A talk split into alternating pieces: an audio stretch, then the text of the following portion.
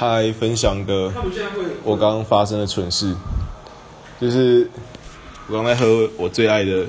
雀巢金牌即溶咖啡，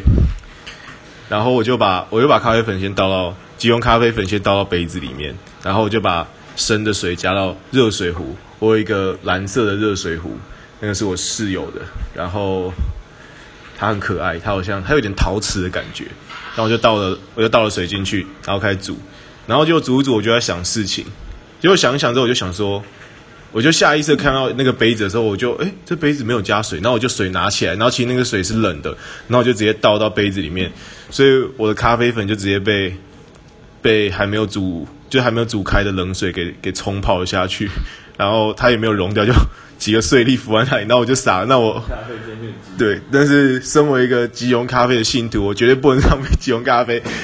然后我就把整杯的，我就把我的马克杯拿到厨房，然后拿了一个锅子出来，然后把整杯咖啡倒进去，然后用锅子把它煮滚之后再倒回马克杯。所以以后大家大家煮水要认真煮，不要发呆。